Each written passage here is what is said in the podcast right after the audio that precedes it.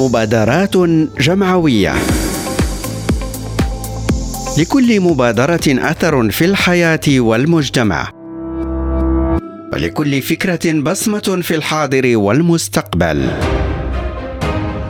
مبادرات جمعوية. قصص مبادرات ملهمة.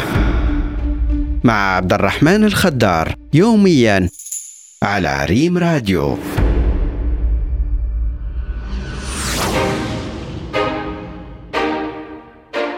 في بوابة جبل تبقال تقع وفي مجال إنتاج وتثمين وتسويق الجوز واللوز والأعشاب الطبية واستخلاص الزيوت الطبيعية الموجهة للأغذية أو التجميل تعمل. الحديث هنا عن تعاونية أسويك الواقعة بمركز إمليل التابعة لجماعة أسني. هذه التعاونية هي نموذج من النماذج الكثيرة للتعاونيات الناجحة وذلك بفضل تشجيع ودعم المبادرة الوطنية للتنمية البشرية لها. فقد استفادت هذه التعاونية من دعم دعم تقني من قبل المبادرة الوطنية للتنمية البشرية من أجل تطوير وسائل إنتاج وتسويق منتوجاتها والرفع من قدراتها وتطوير أدائها. دعم هذه التعاونية يأتي انسجاما مع روح الابتكار وإنجاز المشاريع الواعدة التي تستجيب لمتطلبات التنمية المحلية التي تقودها المبادرة الوطنية للتنمية البشرية. هذه التعاونية استفادت من تجهيزات متطورة دعمتها بها المبادرة الوطنية للتنمية البشرية مما مكن من تطوير هذا المشروع والحصول على ترخيص من المكتب الوطني للسلامة الصحية للمنتوجات الغذائية.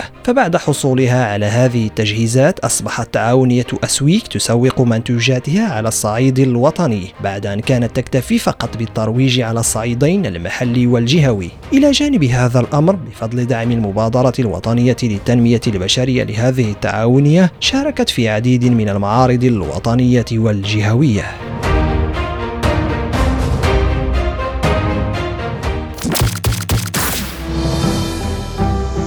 مبادرات جمعوية. لكل مبادرة أثر في الحياة والمجتمع. ولكل فكرة بصمة في الحاضر والمستقبل. مبادرات جمعوية. قصص مبادرات ملهمة. مع عبد الرحمن الخدار يوميا على ريم راديو.